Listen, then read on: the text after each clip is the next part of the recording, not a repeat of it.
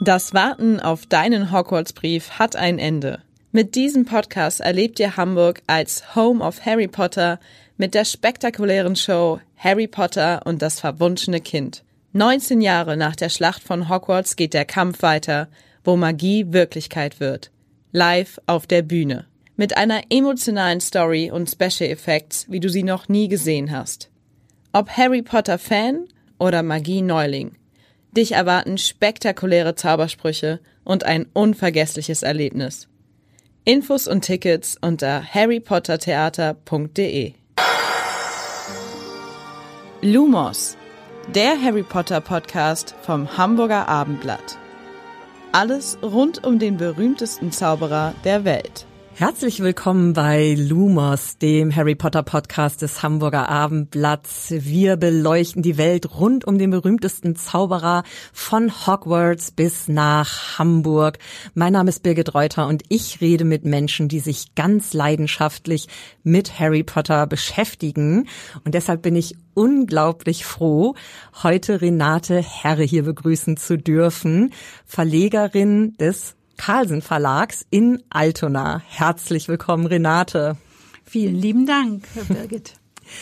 Ja, bei Carlsen, da gibt's einiges zu feiern dieses Jahr. Das 70. Jubiläum des Verlags und vor allem, weswegen wir hier auch zusammengekommen sind. Vor 25 Jahren ist der erste Band Harry Potter und der Stein der Weisen auf Deutsch erschienen.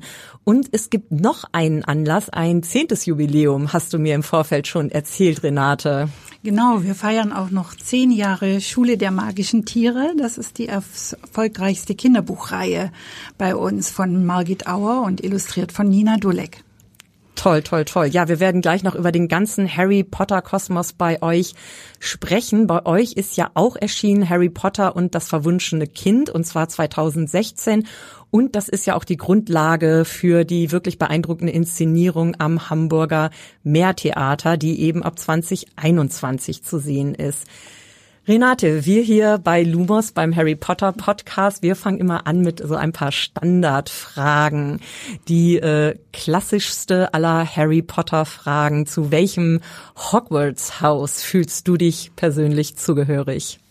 Das verrate ich dir gerne, denn ich bin aus ganzem Herzen ein Ravenclaw. Mhm. Äh, obwohl der sprechende Hut sich nicht ganz sicher war, ob er mich doch nicht lieber nach Gryffindor schicken soll. Aber das individuelle, kreative und geistreiche Miteinander der Ravenclaws fühlt sich für mich einfach wie ein richtig gutes Zuhause an. Also die Ravenclaws in den ersten drei Bänden vor allem, die sind ja so ein bisschen im Hintergrund und ähm, kommen dann immer mehr in die Handlung rein. Insofern finde ich das auch ein ganz spannendes Haus, muss ich sagen. Ja, machen wir weiter. Ich habe jetzt für dich extra eine der Standardfragen abgewandelt, äh, weil wir ja nun mal hier eine waschechte Verlegerin sitzen haben. Welches magische Buch aus der Harry Potter Welt würdest du gerne persönlich anwenden? Es gibt ja einen riesen Kosmos, ein Riesenfundus. Also man denke auch an die Bibliothek, wie toll die beschrieben wird in den Büchern. Wo würdest du da zugreifen? Ja, ich habe natürlich sofort an die Hogwarts Schulbücher gedacht und für meine nächste Begegnung mit einem Drachen würde ich mich gerne vorbereiten und dafür fantastische Tierwesen und wo sie zu finden sind, zu Rate ziehen. Und natürlich hoffe ich, dass mir nicht der norwegische Stachelbuckel begegnen wird. Sehr schön, sehr schön. Und wir sind ja hier als Podcast ein Format zum Hören, äh, was jetzt die Menschen an den Empfangsgeräten nicht sehen können. Du hast einen kleinen Hermine-Anstecker an deiner Bluse. Ist es für dich, Hermine, als Bücherwurm auch so eine Identifikationsfigur? Ja, ich meine, Hermine, das wissen wir alle, ist definitiv der Charakter in dem ganzen Harry Potter Universum mit der größten Liebe zu Büchern. Und ohne Hermines Bücher und ihre Liebe zum Buch hätten sie nie Voldemort besiegen können oder die Heiligtümer des Todes lösen können. Ich mag einfach ihre motivierende, direkte, kluge, geistreiche, aber auch analytische und empathische Art. Und mit ihren Werten ist sie, glaube ich, ein richtiges Geschenk für Hogwarts. Hm. Ja, und ja auch eine sehr eigensinnige und dynamische Person. Also ich kann mir gut vorstellen, dass es auch für viele Mädchen und auch Jungs ein tolles Role Model ist, so. Absolut. Gibt's viele Identifikationsmöglichkeiten für die unterschiedlichsten Lebenssituationen. Mhm. Lass uns noch ein bisschen weiter in die Bücher eintauchen. Hast du da eine Lieblingsszene, die du besonders spannend oder inspirierend findest? Ja, ich habe ehrlich gesagt ganz viele Lieblingsszenen, aber ich würde mal über die gerne sprechen wollen, die mich so am meisten berührt hat. Und der Moment kommt aus Harry Potter und die Heiligtümer des Todes. Und es ist nämlich genau die Stelle, wo Harry nach dem Tod von Snape die eigentliche Geschichte über Snape und Lily Potter erfährt. Und als Snape dann in seinem letzten Atemzug die Träne und damit all die Erinnerungen auch teilt, habe ich auch eine Träne abgedrückt. Das war für mich ein sehr emotionaler Moment. Hm. Ja, da bist du bestimmt auch nicht die Einzige. Also ähm, ja, dass man da auch noch mal so dann auf einmal ganz andere Facetten kennenlernt von einer Figur. Das ist natürlich auch äh, richtig spannend und ergreifend. Aber neben den äh, Lieblingsstellen, finde ich, gibt's ja auch so viele wegbegleitende Zitate. Und da habe ich auch ein Lieblingszitat. Wenn du uns mal besuchst im Verlag, kannst du es auch entdecken über meiner Tür, die zu mir ins Büro führt. Und ähm, da steht, es sind nicht unsere Fähigkeiten, die zeigen, wer wir sind, sondern unsere Entscheidungen. Mhm. Und das finde ich ein unglaublich, eine unglaublich wichtige Botschaft so für alle und die prägt auch unseren Verlagsalltag. Also das heißt, die Fähigkeiten sind es nicht alleine, sondern eben die Entscheidungen, sprich, wie man es umsetzt.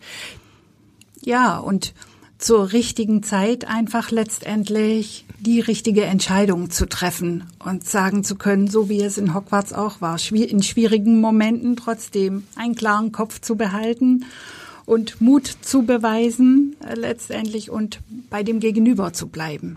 Mhm.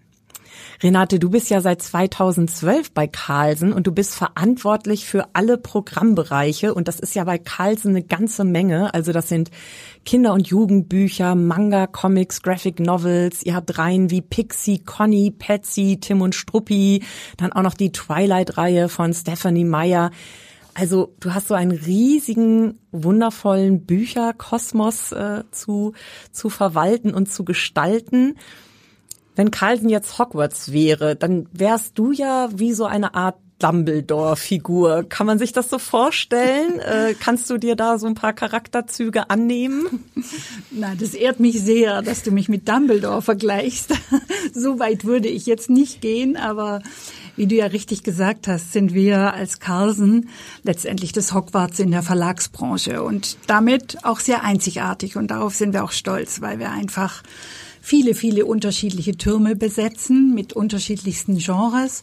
Und mein ganz großes Glück ist, dass es für alle Genres tolle Kolleginnen und Kollegen gibt und Programmleiterinnen und Programmleiter, die aus ganzem Herzen dabei sind und letztendlich mit einer enorm ausgeprägten Fachkompetenz und einer Liebe zum Buch ihren Bereich verantwortlich führen, weil das wäre für mich ja gar nicht machbar, in jeder unterschiedlichen Welt und in jedem Genre so zu Hause zu sein, um da das Programm zu machen. Und deshalb agieren wir eigentlich mehr wie eine Verlagsgruppe als ein einzelner Kinderbuchverlag.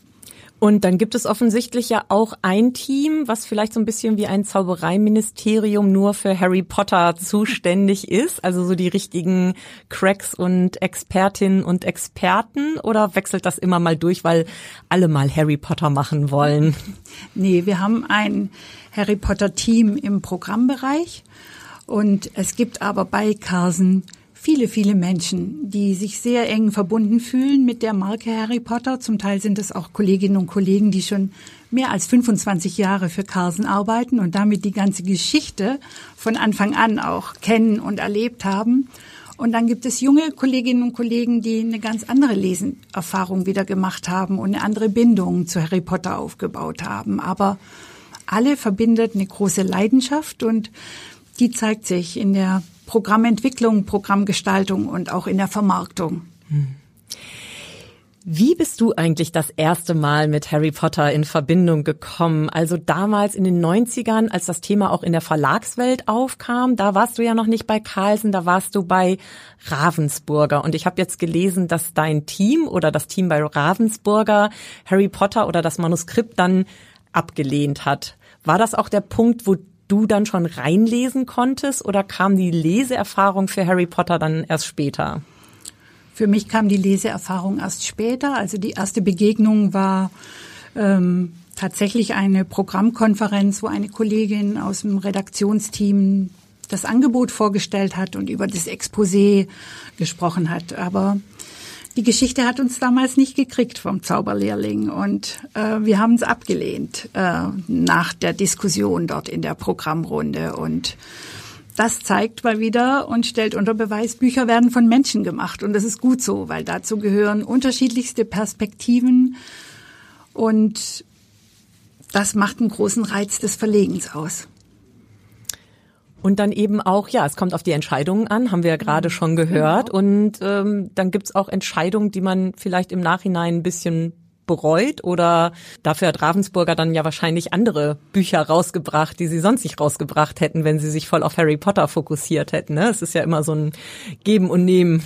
Genau. Und zum Glück gibt es ja in unserer spannenden Branche, weil Bücher machen ist wirklich das Schönste, was man sich vorstellen kann, kein Rezept für Bestseller. Weil ich sage immer, dann wäre es ja einfach, ne, wenn jemand behauptet, ich habe den Bestseller gemacht. Ähm, dieses Rezept gibt es nicht. Und damit ist es zu dem Zeitpunkt der Entscheidung unglaublich offen. Unser Herz brennt dafür und wir wünschen den Titel, den wir ja so lieben und den wir irgendwie mit der Welt teilen möchten, den größtmöglichen Erfolg. Aber ob es dann der größtmögliche Erfolg wird, das wissen wir in dem Moment nicht. Hm. Und wir haben ja schon gesagt, das Thema Harry Potter bei Carlsen, das geht immer weiter und immer weiter. Also ihr habt ja auch gerade, wenn man auf euren Online-Auftritt geht, so eine ganze Harry Potter-Welt geschaffen mit Quiz und mit Zaubersprüchen. Und ihr habt ja eben nicht nur die einzelnen Bände von J.K. Rowling, sondern ihr habt ein Harry Potter Handbuch, ihr habt ein Who is Who, ihr habt ein Buch mit 3D-Puzzle, ein Harry Potter Bastelbuch, ein Koch- und Backbuch, Sonderedition der einzelnen Bände, dann natürlich Harry Potter und das verwunschene Kind. Und jetzt diese sehr schöne, schwere, neue Gesamtausgabe in äh, lila, schwarz, golden. Sie liegt hier auch auf dem Tisch und sie wiegt, glaube ich, zweieinhalb Kilo, oder? Exakt, das hast du dir richtig gemerkt, Birgit. 25 Jahre Harry Potter Jubiläum für die Bücher und zweieinhalb Kilo Buch, also eine prall, ein prall gefülltes Buch mit über 3000 Seiten. Und wie kam es dann zu der Entscheidung, dass ihr gesagt habt, ähm, wir haben die Bände, wir haben ja auch Sondereditionen zu den Bänden. Jetzt wollen wir das aber noch mal so als so richtig großen, schönen Brocken rausbringen. Wir sind immer bemüht, wieder neu zu denken und für die vielen, vielen Fans und Harry Potter zieht sich durch alle Generationen letztendlich Neues zu schaffen und äh, zu überraschen. Und diese Magie, die endet für uns wirklich nie. Und dann hatten wir als wir uns das erste Mal getroffen haben, um auch über das Jubiläum zu sprechen und was werden wir an besonderen Publikationen veröffentlichen können.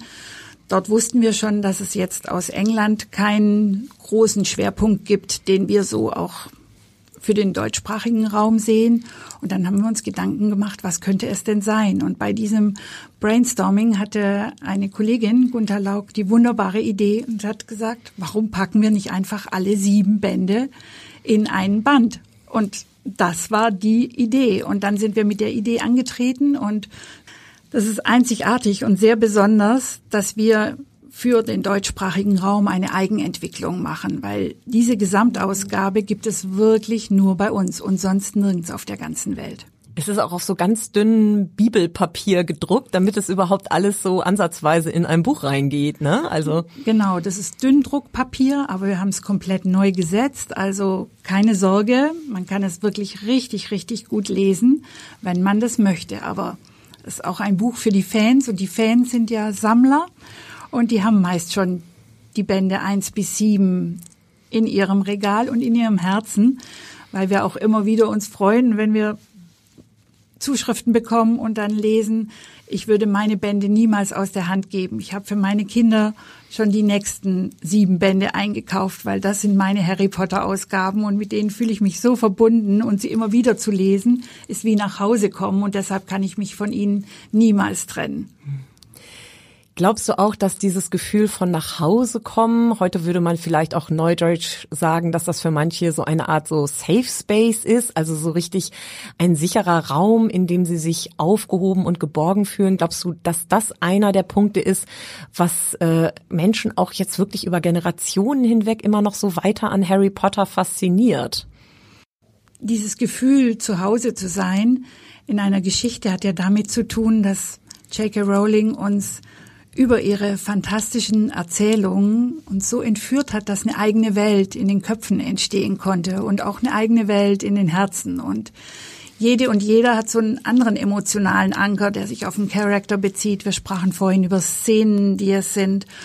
Und das gibt ein Gefühl von Zuhause sein, weil die Bücher sind vor den Filmen erschienen und damit haben sich auch die Welten der Bücher auch nach dem großen Erfolg der Filme trotzdem so lebendig halten lassen. Hm.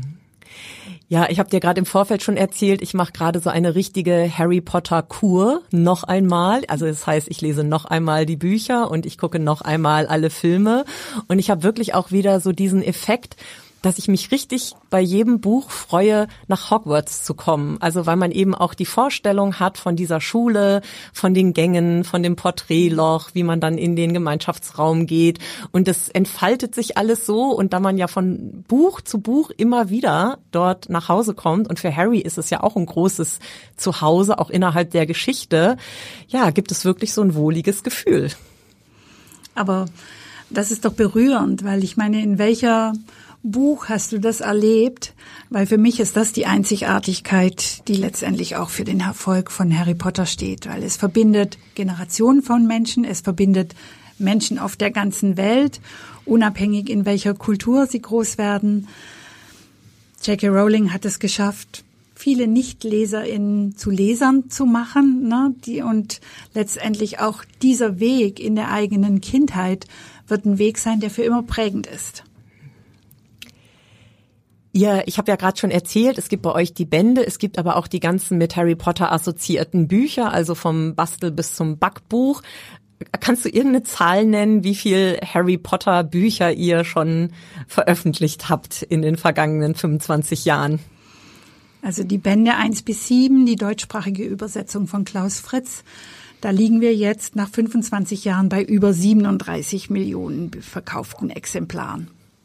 Aus Hamburg heraus, aus Altona heraus. Aus Ottensen heraus. Ja, aus Ottensen heraus. Also da kann man wirklich sagen, Hamburg, Home of Harry Potter, wie der Bürgermeister das ja auch gesagt hat, Peter Tschentscher bei der Jubiläumsveranstaltung eben auf dem Rathausmarkt im August. Lass uns da doch noch mal ein bisschen in Erinnerung schwelgen. Das ist ja schon eine Weile her nun, aber ich finde, da war dieser Harry Potter Geist nochmal so besonders spürbar, eben auch durch die Generationen hinweg. Es wurde ja ein Weltrekord aufgestellt. Tausende als Harry Potter verkleidete Menschen. Also sie brauchten die Narbe, sie brauchten die Brille und sie brauchten einen dunklen Umhang, der eben bis zu den Knien reicht. Ich war um halb eins dort, um zwölf wurde diese Fläche eröffnet, um halb eins ist es schon regelrecht explodiert vor Harry Potters. Habt ihr da mit so einer riesigen Resonanz gerechnet? Wir haben uns alle gewünscht, dass unsere Idee ne, auf so eine große Resonanz treffen wird und dass sich der Rathausmarkt füllt. Und wir haben uns im Vorfeld schon überlegt, wie viele Menschen werden auf dem Rathausmarkt Platz haben. Aber als die Menschen dann kamen und die ersten waren ja schon um neun Uhr da und haben geduldig gewartet und es kamen ganze Familien, da wussten wir, oh, heute ist ein ganz besonderer Tag und es wird unser Harry Potter Tag werden. Und für mich bleibt es auch ein besonderes Kapitel in diesem Jubiläumsjahr, weil ich fand es überwältigend, in dieses Meer von schwarzen Zauberumhängen zu blicken und das Gefühl genießen zu dürfen, dass Hamburg für einen Nachmittag die Außenstelle der Hogwarts-Schule für Hexerei und Zauberei geworden ist. Und am liebsten, denke ich noch heute, hätte ich ein Denkarium, damit ich diesen Moment, der wirklich ein absolut denkwürdiger Moment war, für immer festhalten und ihn immer wieder erleben könnte. Hast du denn eine besondere Anekdote, die dir so in Erinnerung geblieben ist von dem Tag? Also für mich war zum Beispiel besonders faszinierend eben diese ganzen Familien, die angerückt sind, also wo sich wirklich dann von der Oma bis zum Enkel alle in Harry Potter Outfits da über den Rathausmarkt bewegt haben. Absolut. Also ich hätte niemals gedacht, dass wir wirklich 4453 als Harry Potter verkleidete Fans bei uns willkommen heißen können. Und äh, besonders beeindruckt hat mich der jüngste Harry Potter Gast, weil er war, ihr werdet es nicht glauben, 28 Tage alt und komplett mit Blitznarbe, mit aufgemalter Brille und einem Umhang in seinem kleinen Wagen mit auf dem Gelände. Und die Eltern waren so stolz, weil sie wollten bei der Akkreditierung auch unbedingt das Bändchen haben für das Baby. Und weil diese, klein, diese kleine Hand und das Handgelenk noch so klein war, musste dann das Füßchen dafür herhalten. Ja, ich würde mal sagen, das ist richtig gute Nachwuchsarbeit. Absolut. Ich würde mal sagen, für die nächsten Generationen sind wir vorbereitet und werden uns da sehr gerne noch sehr viele schöne Neuheiten überlegen. Ja, was ich beim Carlsen Verlag auch so faszinierend finde, ich finde, äh, ihr seid so besonders gut da drin, so Fan-Communities aufzubauen und anzusprechen und zu pflegen. Also klar, ihr habt auch Publikationen, die das so hergeben. Also Manga, glaube ich, kommt per se schon mit einer relativ großen Fankultur daher. Aber man muss die ja auch irgendwie richtig ansprechen, weil gerade Fans sind ja auch sehr sensibel und da kann man ja auch viel falsch machen in der Kommunikation. Wie zieht ihr das so auf? Also es gibt ja jetzt natürlich auch immer mehr digitale Medien, Online-Portale. Das wird ja wahrscheinlich auch eine Rolle spielen. Also Carlsen war wirklich der erste Verlag, der damals vor 25 Jahren einem Charakter eine eigene Homepage gewidmet hat. Und das war ein sehr, sehr kluger Schachzug damals vom Marketing, weil es die Möglichkeit bot, sich wirklich auszutauschen. Und das ist, was die Fans von Harry Potter ja auch so lieben. Sie teilen Geschichten. Wir haben zum 20-jährigen Jubiläum beispielsweise ein digitales Gästebuch eröffnet. Und alle, die wollten, konnten Harry Potter gratulieren und ihre persönliche Leseerfahrung und Lebenserfahrung teilen. Untereinander, aber auch mit uns als Verlag. Und das war unglaublich berührend und bewegend, äh, was die Menschen uns mitgeteilt haben und wie offen sie auch darüber gesprochen haben. Und nach 25 Jahren, jetzt haben wir eben gesagt, jetzt legen wir den Wert auf die Begegnung. Und das war auch am Rathausmarkt zu beobachten, wie viel Austausch es gab zwischen den Menschen, weil gerade das auch unterschiedliche Generationen da waren. Sie haben sich darüber ausgetauscht, wo sie herkommen. Ne? Wir saßen in Rostock, der Zug war voll und ein Meer von Magiern. Wir kommen sogar aus der Schweiz. Wir haben Harry Potter dann und dann das erste Mal gelesen und inzwischen habe ich schon meinen Enkeln vorgelesen. Das sind so viele tolle Geschichten, die man gar nicht missen möchte. Hm. Ja, es gab ja auch so viele tolle Details. Also ich habe äh, Plüscheulen gesehen äh, und auch einen gehäkelten Schnatz. Das hat mich besonders beeindruckt, weil ich auch großer Quidditch-Fan bin in den Büchern. Und äh, das fand ich auch so toll, dann dieser Austausch darüber, wie die Leute auch selber noch Umhänge genäht haben bis in die Nacht und sich da wirklich richtig reingehängt haben. Und ich finde es auch immer wieder so eindrucksvoll, wie Harry Potter Feste gestaltet werden. Und dann wird der Zauberbesen aus Salzstängeln und Käse gebastelt oder die fliegenden Kerzen für das eigene Zuhause oder dass selbst Harry Potter für die Hochzeit und die Deko verantwortlich ist. Also die Bandbreite ist da enorm groß. Habt ihr eigentlich auch noch so weitere Harry Potter Devotionalien bei Carlsen im Verlag oder gibt's dann Harry Potter Ecke oder Schrein, äh, irgendwas, was man sich noch anschauen kann? Also Harry Potter ist als Marke und ist wirklich eine so bedeutende Marke für Carlsen im Verlag sehr, sehr präsent. Also schon wenn du den Verlag betrittst, begegnest du dem Besen, mhm. dem Nimbus 2000, dem Zauberbesen von Harry Potter. Dann sind Harry, Ron und Hermine als Aufsteller zur Stelle und begrüßen dich. Die eine oder andere Hedwig hat in den Büros ein Zuhause gefunden und baumelt von der Decke.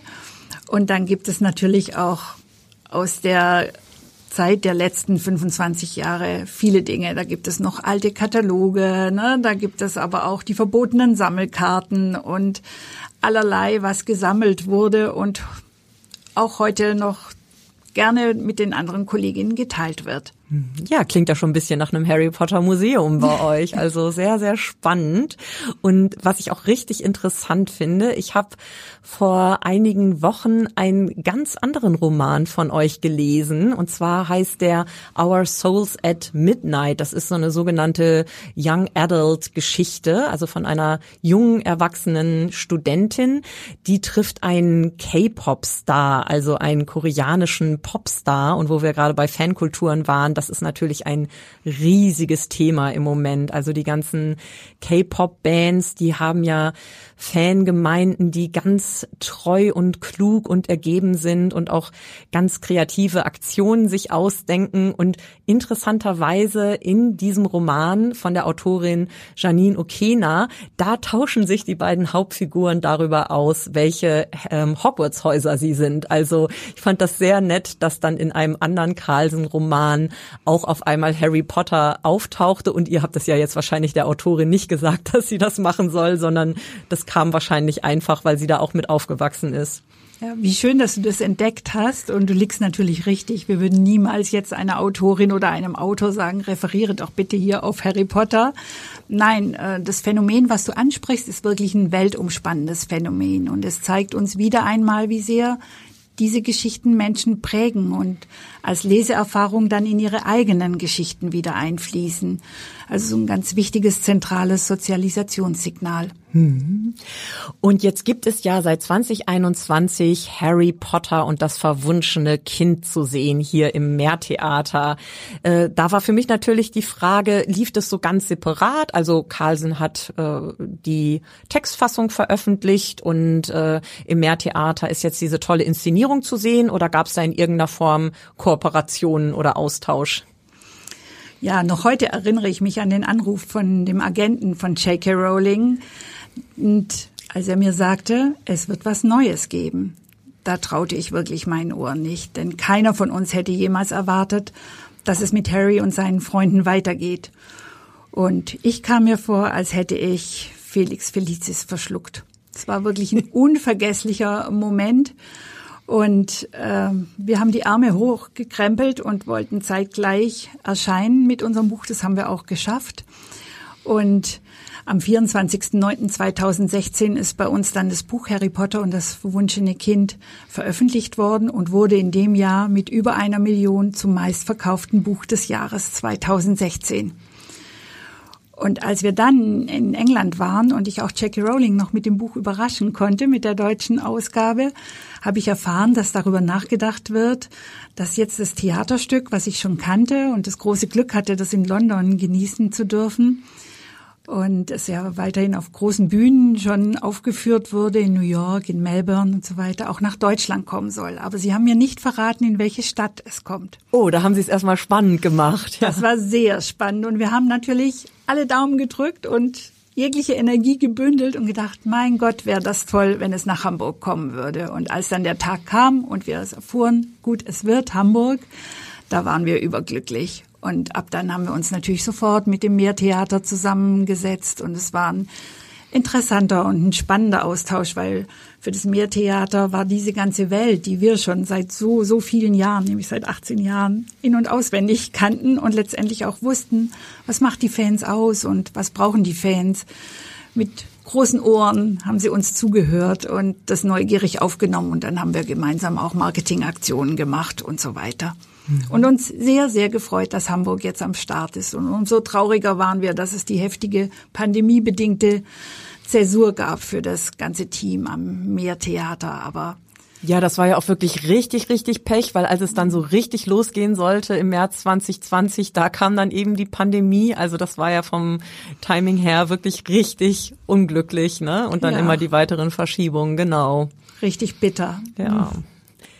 Ja, und die deutsche Übersetzung, die ist ja ganz, ganz ausschlaggebend und wichtig, um eben auch diesen Raum zu erschaffen, diesen besonderen Harry Potter Spirit zu übermitteln und eben auch für die ganz jungen Leserinnen und Leser. Und Klaus Fritz, der Übersetzer, der hat uns ja auch so schöne Worte geschenkt wie das Denkarium, was du gerade schon angesprochen hast, die Winkelgasse oder den Seidenschnabel. Und das hat so eine ganz eigene Poesie, finde ich, seine Übersetzung wie findet man denn eigentlich einen guten Übersetzer oder eine gute Übersetzerin für so ein Buch? Also hm, wir kennen natürlich viele Übersetzerinnen und Übersetzer und Viele Übersetzerinnen und Übersetzer stehen auch für ein bestimmtes Genre und insofern ist der Kreis schon mal ein, ein engerer Kreis, den man dann in Erwägung zieht. Und ich weiß noch, ähm, Klaus Humann hat es damals erzählt, dass er eigentlich den Übersetzer von Pullmann haben wollte und der hatte keine Zeit und dann haben genau, sie Klaus, Klaus Fritz Klaus Humann äh, ist der, der Verleger, der damals im Endeffekt für Carlsen Harry Potter an Land gezogen hat. Genau, ne? ja. er hat die ersten drei Bände auch eingekauft. Mhm. Und der hat den Klaus Fritz entdeckt. Also ja, Klaus oder? Fritz war damals schon bekannt als Übersetzer, ja. aber er hat ihn ausgewählt mhm. mit dem Team zusammen für die Übersetzung von Harry Potter. Und ich finde auch, was du sagst, es trifft es auf den Punkt, denn er hat ja wirklich das geschafft, im Sinne von J.K. Rowling ihren humorvollen, aber auch ironischen Ton gut zu treffen und gut abzuwägen. Und das ist ja die große Kunst einer jeden Übersetzung. Was behält man bei und was übersetzt man? Und ich bin sehr, sehr froh, dass aus Harry nicht Harald geworden ist. Aber ich bin auch sehr dankbar, dass aus dem Private Drive der Ligusterweg geworden ist, weil mhm. jede und jeder von uns verbindet mit dem Ligusterweg eine bestimmte Assoziation und man weiß genau und spürt, wie das war in der Ecke, wo die Dursleys wohnten. Ja. Und sehr besonders ist ja auch die Covergestaltung. Also die ersten Bände, die erschienen sind, da gab's eben die Cover von der Illustratorin Sabine Wilhelm, auch aus Hamburg. Und äh, das ist ja auch nochmal für den deutschsprachigen Raum ganz gesondert und spezifisch erstellt worden. Ne? Also es gibt ja jetzt eigentlich ähm, nur hier diese besonderen Bilder, die auf den Büchern drauf mhm. Genau, jedes Land äh, hat für sich ja entschieden, wie letztendlich auch ähm, die Harry Potter Bände gestaltet werden. Und hier in Deutschland hat Susanne Wilhelm die Welt geprägt, lange noch bevor wir die Filme kannten. Und sie hat es ja auch begleitet. Ich meine, Harry Potter, das ist auch mit eine Einzigartigkeit, dass ähm, Harry über die Bücher hinweg zum Erwachsenen wird. Es beginnt mit dem Kinderbuch und eigentlich endet es in einem Adoleszenzroman. Und das war sehr, sehr anspruchsvoll für Sabine Wilhelm, das wirklich das Älterwerden von Harry auch in der Form zu begleiten. Mhm. Und wir haben ja noch heute ihre Illustrationen bei uns in der Taschenbuchausgabe lieferbar. Genau, das sind die Bücher, die ich auch gerade lese, die Taschenbücher mit den schönen äh, Zeichnungen drauf. Also das ist ja auch so, ne? Man nimmt es zur Hand und es ist halt auch dieser ultimative Wiedererkennungseffekt dann. Genau. Und trotzdem ist es für uns als Verlag wichtig zu sehen, wie sich Sehgewohnheiten ändern im Laufe der Jahre. Ne? Wir sprachen vorher über die nächsten Generationen, die auch wieder andere Wünsche und andere Bedürfnisse haben. Und deshalb hatten wir uns ja fürs 20-jährige Jubiläum entschieden, dass wir die Hardcover neu ausstatten und haben mit Jacopo Bruno einen, einen wunderbaren Illustrator auch gefunden, der sich sehr in diese Welt hineingedacht hat und in einer großen Eigenständigkeit den Bänden eine andere Identität gegeben hat, die ganz nah auch an den Zauberbüchern ist. Ich mag sie sehr, die Gestaltung. Ja, auch da sieht man ja, dass Harry Potter dieses ganze Universum dann immer weiterlebt und auch immer wieder neu belebt wird, auch von künstlerischer Seite her. Das finde ich auch sehr, sehr spannend. Renate, ich würde gerne noch kurz ein bisschen in deine Geschichte, in deine Vita eintauchen, weil ich habe gelesen, 1988 hast du angefangen als Spieleredakteurin bei Ravensburger.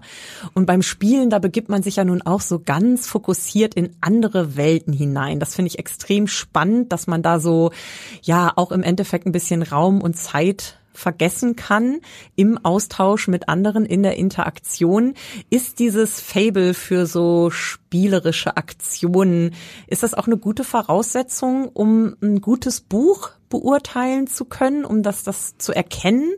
Ähm, weil es sind natürlich andere Welten. Beim Spielen ist man ja mehr mit anderen im Austausch, aber beim Lesen ja letztlich auch. Also Harry Potter hat ja neben der ich sag mal, einsamen Lektüre auch ganz viel mit Austausch zu tun, ne? wenn man auch die Fankultur zum Beispiel anschaut. Ähm, es gibt eine große Gemeinsamkeit und das ist das Besetzen einer Welt. In jedem Spiel gibt es auch ein Thema und dieses Thema ist manchmal klein, aber es kann auch unglaublich groß sein. Und dieses Thema belege ich mit der Fantasie und ich kann mich in diese Welt genauso hineinbegeben. Und da ist die Brücke, glaube ich, zu den Büchern. Und die große Gemeinsamkeit. Hm. Ja, schön. Vielen Dank.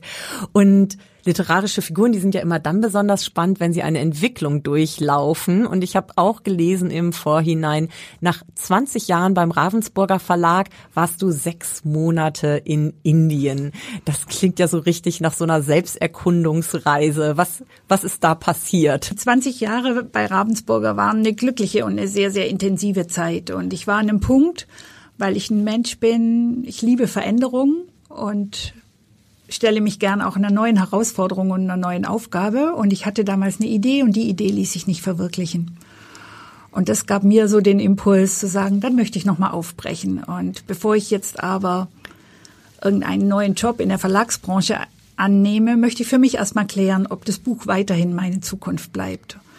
Und da ich leidenschaftlich gerne reise, ich gedacht, und in Indien war ich noch nie, dachte ich mir, Indien ist ein gutes Land was mich inspiriert, was mich entführt und was mir auch Raum gibt, mir zu überlegen, wie meine zukünftige berufliche Zeit aussehen kann. Und da bin ich sechs Monate alleine durch das Land gereist. Das würde ich heute auch nicht mehr machen. Äh, und hatte eine unglaublich gute Zeit und möchte keinen Tag daran missen. Habe ein Projekt mit unterstützt, was ich schon viele Jahre zuvor auch äh, begleitet habe, aber direkt davor vor Ort zu sein und da mitarbeiten zu können. Das war sehr, sehr erfüllend. Und letztendlich wurde es für mich klar, es gibt kein Leben für mich ohne Bücher. Und daher bin ich wieder in der Verlagsbranche gelandet. Ja, da können wir ja sehr froh sein, dass du einmal in Indien, was ja auch ein sehr magisches Land ist mit den ganzen Menschen und Farben und Gerüchen, dass du dich ja da einmal hast so durchpusten lassen und äh, dann zurück zu uns zum Buch gekehrt bist. Und du bist ja auch studierte Betriebswirtin, habe ich mhm. recherchiert. Und ich habe mich gefragt, wie lässt sich das herstellen. Also so diese Balance zwischen literarischer Begeisterung, kreativer Arbeit und wirtschaftlichem Erfolg. Weil auch Harry Potter war ja nicht sofort ein Blockbuster. Also ich habe ja ein Zitat rausgesucht von eurem Geschäftsführer Joachim Kaufmann. Der hat gesagt, Harry Potter ging nicht vom ersten Tag an durch die Decke. Der große Durchbruch kam erst mit Band 4. Als der erschien, wurden in einem Jahr bei uns 10 Millionen Harry Potter Bücher verkauft. Also wie findet man diese Balance zwischen Kreativität, literarischer Begeisterung und dann aber auch der Wirtschaftlichkeit und wie behält man vor allem diesen langen Atem, also dass man auch wirklich diesen Glauben an ein Projekt, an eine Buchreihe behält und ja, nicht so wie beim Fußball nach einem Dreivierteljahr sagt, dann wechseln wir halt den Trainer aus, das funktioniert nicht. Ja, wie, macht, wie machst du das? Das sind ja jetzt viele verschiedene Fragen, die du kombiniert hast. Und äh, wie mache ich das? Ich glaube, ich habe einfach sehr, sehr vielfältige Interessen. Und ich finde, es ist ein großes Glück, dass wir das hier kombinieren können. Und ich würde sagen, als Basis gilt es, die Leidenschaft zu haben und das Interesse für die Bücher ne? und dafür zu brennen. Wir sprachen über die Entscheidung in dem richtigen Moment, zu sagen, diese Idee ist mir jetzt begegnet, da glaube ich einfach dran, da sehe ich ein Potenzial, ich möchte, dass das veröffentlicht wird und ganz, ganz viele Leserinnen und Leser das genießen können. Und das ist eine große gestalterische Freiheit, die wir haben und die wir bei Carlsen sehr, sehr genießen, weil es gibt da auch große Unterschiede in den Verlagen. Wir bei Carlsen gestalten wirklich das Programm in den Programmbereichen. Und dann übergeben wir es in beste Hände in der Vermarktung und dann wird der Vertrieb, das Marketing weiter aktiv und versucht es bestmöglichst draußen im Handel zu platzieren. In anderen Verlagen entscheidet der Vertrieb auch mit oder es entscheidet der Vertrieb, ob ein Titel gemacht wird, der von Programmseite vorgeschlagen wird. Und parallel denke ich natürlich über die Wirtschaftlichkeit nach, weil damit wir uns so viel ermöglichen können und in der Bandbreite auch so experimentell und unterwegs sein können, müssen wir uns auch wirtschaftlich absichern. Und das war schon immer auch ein großer Schwerpunkt bei mir, aber es ist nichts, was im Vordergrund steht, aber was ich als sehr hilfreich empfinde, dass uns das flankiert. Und Verhandlungen gehören auch mit zu einer Leiden, meiner Leidenschaften. Und das kann eigentlich nicht schaden. Und nochmal zurück zu Harry Potter. Was haben wir denn bei Carlsen so als nächstes zu erwarten in Bezug auf Harry Potter? Gut, jetzt gab es erstmal dieses große 25. Jubiläum. Jetzt gibt es diesen großen, tollen Schmuckband mit allen Büchern. Schön kompakt, aber es wird ja wahrscheinlich immer weitergehen.